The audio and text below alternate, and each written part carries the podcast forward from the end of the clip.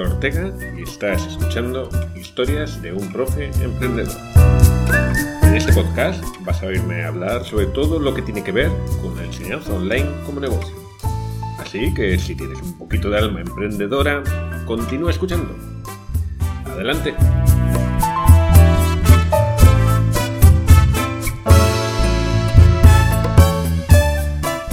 Muy bien, en este segundo episodio, episodio número 2, te voy a contar tres pequeñas historias, una micro historia, una pequeña historia y una un poquito más, más larga, para ilustrar un tema que es la planificación. Y por una vez ninguna historia va a ser mías, no, voy a ser el protagonista y de hecho son tres personas que no tenían nada que ver con la enseñanza online o, bueno, tienen poco que ver, pero espero que, eh, que nos ayude a sacar conclusiones sobre este tema, sobre planificar. Ahora verás a qué me refiero.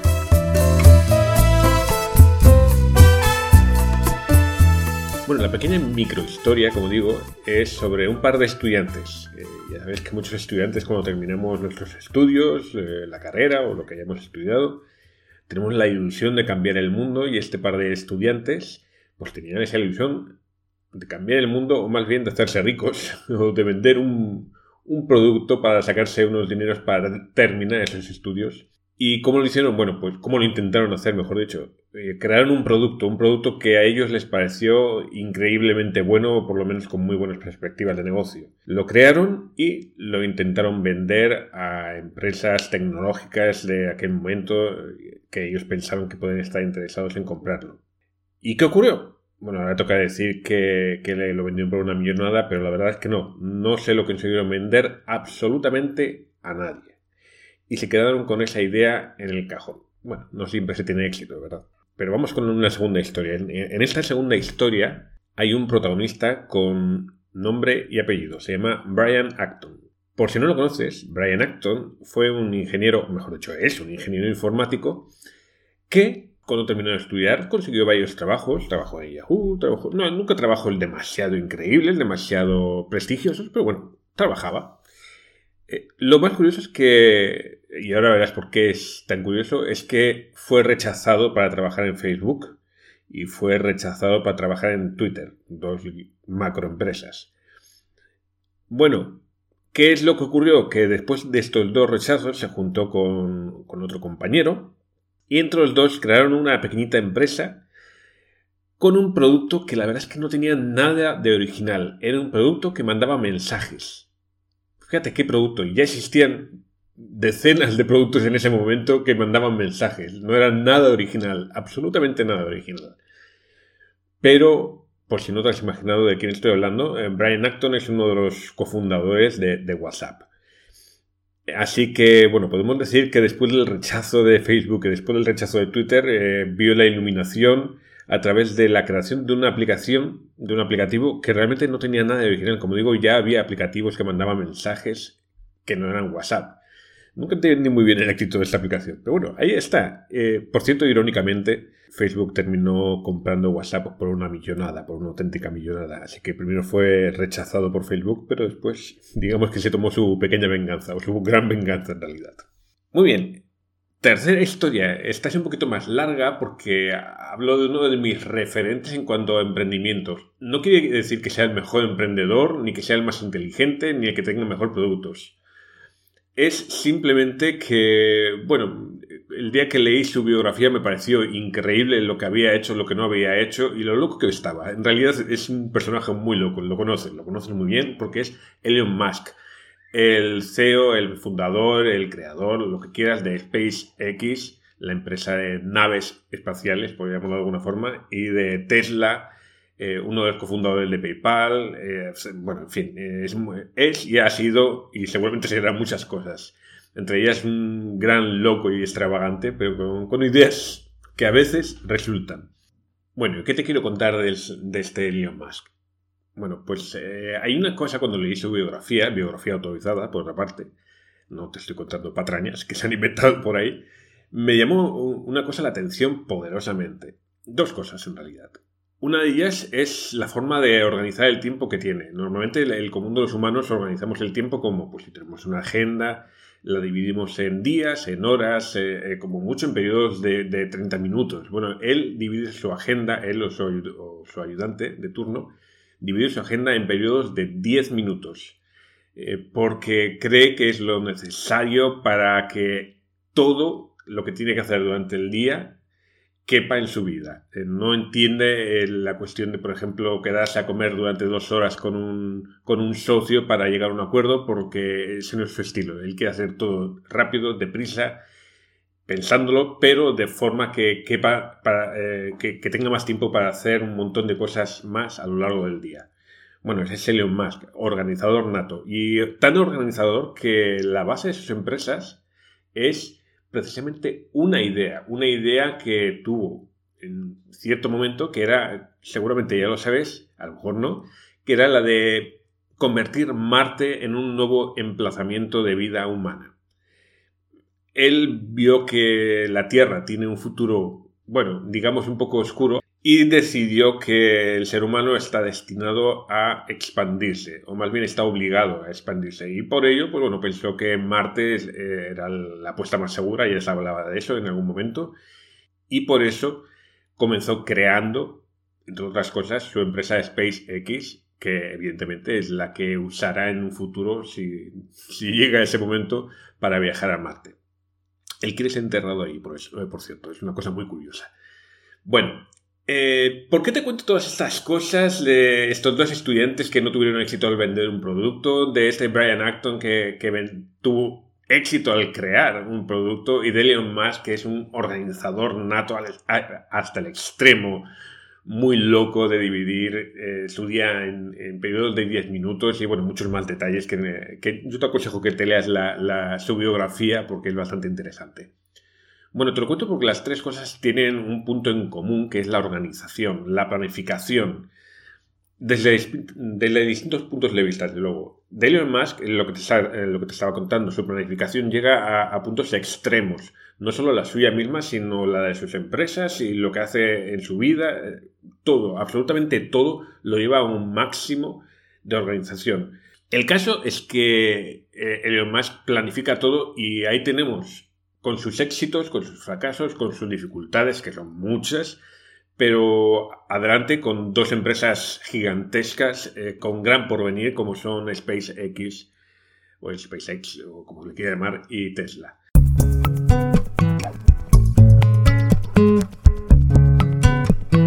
Muy bien, ¿y qué ocurre con los otros dos? Bueno, pues Brian Acton mm, eh, no es exactamente lo más que en cuestión de organización, no sé cómo será personalmente, nunca he leído su biografía, a lo mejor es muy interesante, pero realmente su producto estrella, el WhatsApp, nació simplemente de la casualidad, casi casi de la casualidad, ¿no? Eh, se produjo una serie de hechos que terminó dando en la creación de esa aplicación. No había previsto la creación de un, aplicativo como ese, simplemente estaba buscando trabajo y cuando vio que, bueno, las cosas no salían como quería, de repente le salió esa idea, o bueno, de repente seguramente no, pero bueno, digamos que ejecutó esa idea junto a su socio y, y le salió bien.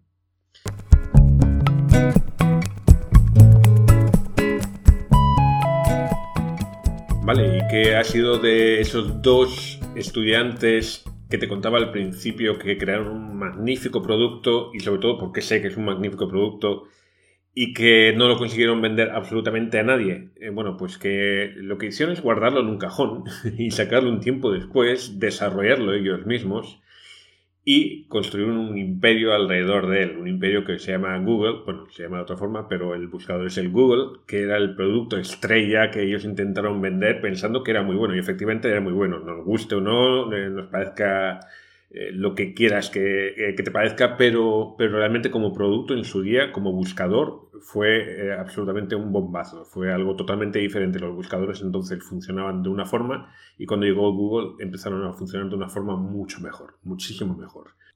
Muy bien, como ves son tres historias totalmente diferentes y yo te he dicho al principio que te iba a hablar sobre planificación, pero antes de hablarte de planificación déjame destacar un pequeño detalle de las tres historias y es el producto puedes ver que en el caso de Google era un producto fantástico. En el caso de WhatsApp era un producto más bien normalito, porque ya existían cosas. Lo que pasa es que estuvieron en el momento exacto, en el lugar adecuado para, que su producto cogiese fuerza.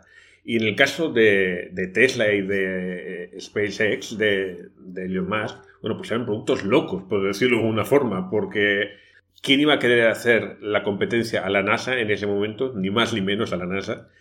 ¿Y quién iba a querer hacer coches eléctricos cuando ni siquiera había surtidores eléctricos eh, como alternativa a los surtidores de gasolina para, para poner combustible a estos coches? Bueno, pues más que lo suficientemente loco para, pensar en eso. El caso es que para, para, los tres casos, tanto para Google como para WhatsApp y para, para los productos de Tesla, el producto no importa si era bueno o era malo. Lo que quiero decir con eso es que no importa que tus clases o lo que tú enseñes sea algo fantástico y lo enseñes además de una forma increíblemente buena. Puede ser el mejor curso, las mejores clases online que, hay, que haya dado nadie o que vaya a dar nadie en la historia. Pero realmente, para tener éxito, necesitas un poco de planificación, como mínimo un, un poco. Porque realmente todo lo que conlleva a tener éxito es una serie de factores, entre ellos la suerte también, no nos vamos a engañar, o estar en el momento adecuado eh, como, como WhatsApp. Pero necesitas planificar un montón de cosas y rodearte de buena gente que te ayude a planificar también, porque además de un buen producto necesitas saber venderlo, por supuesto. En su día eh, los, los fundadores de Google no supieron venderlo, para fortuna de ellos, por otra parte.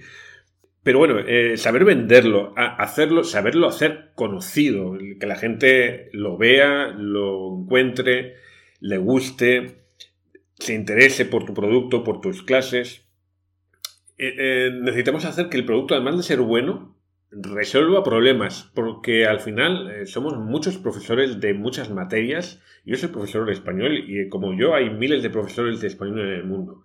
Imagínate si todos hacemos exactamente lo mismo, de la misma forma, enseñamos igual, pues bueno, pues obviamente no va a destacar. por lo tanto, nos tenemos que dirigir a cada alumno, a cada estudiante resolviendo sus problemas particulares. Y tú como profesor de lo que sea que quieras ser, tienes que resolver problemas específicos de tus futuros alumnos. Además de eso, eh, tienes que encontrar tiempo para organizar todo esto. Eh, cuando con mis colegas eh, Ana Martínez, Beatriz Cea, Luciana Pedro y yo creamos cómo ser profesor online, nos dimos cuenta de repente que la gente sabía más o menos lo que había que hacer, pero no tenía tiempo para organizarse. En realidad tenía tiempo, pero había que eh, había que coger ese tiempo, extraerlo de donde parecía que no lo había y, bueno, y aprovecharlo mejor. Entonces tú tienes que saber también hacer todo eso, eh, encontrar tu tiempo para, para hacer todo esto, no solo es planificar, sino saber cuándo tienes que hacer lo que has planificado.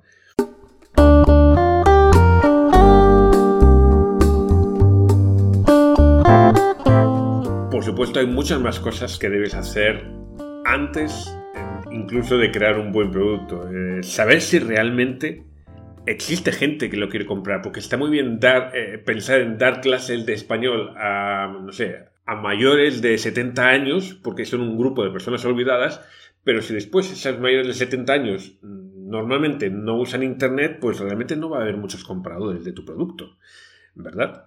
Entonces eh, es bueno saber si existen compradores o posibles compradores es necesario ver la competencia eh, que existe en tu área. No quiere decir que si hay competencia no debas entrar en ese mundo. Simplemente lo que quiere decir es que vas a tener que saber diferenciarte muy bien de tu competencia, vas a tener que especializarte en un nicho muy concreto y, en fin, vas a tener que destacar de alguna forma para que tu competencia sean simplemente otros que están por ahí pero que no hagan lo mismo que tú. Necesitas planificar todo, yo sé que eso suena mucho, a muchísimo trabajo, pero es que es lo que hay, amigo. Eh, realmente ser emprendedor de cualquier cosa, obviamente, en este caso de, la enseñanza online, es sinónimo de trabajar mucho y de hacer muchas cosas, eh, algunas de ellas que no nos gustan, otras que sí.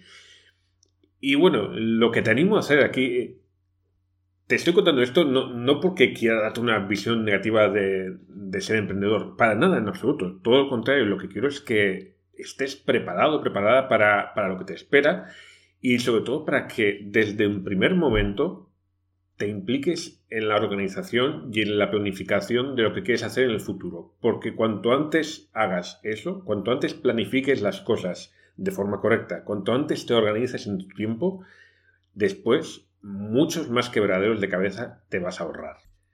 Solo por terminar, eh, hace unas semanas, eh, mi mujer, mi pareja y yo estábamos hablando sobre cómo dividir una serie de temas que tenían relación con emprender y las queríamos dividir en varias categorías. Una de ellas era organización. Y al final nos dimos cuenta de que absolutamente todos los temas que queríamos dividir cabían perfectamente en esa categoría, en la de organización. Y es que al final todo lo que hacemos para crear nuestro negocio, para vender nuestro producto, para llegar a nuestros futuros estudiantes y por supuesto para después afianzarlos, para después fidelizarlos, para que no nos abandonen y para que incluso nos recomienden a otros, todo eso pasa por un momento o por muchos momentos de organización y planificación efectiva.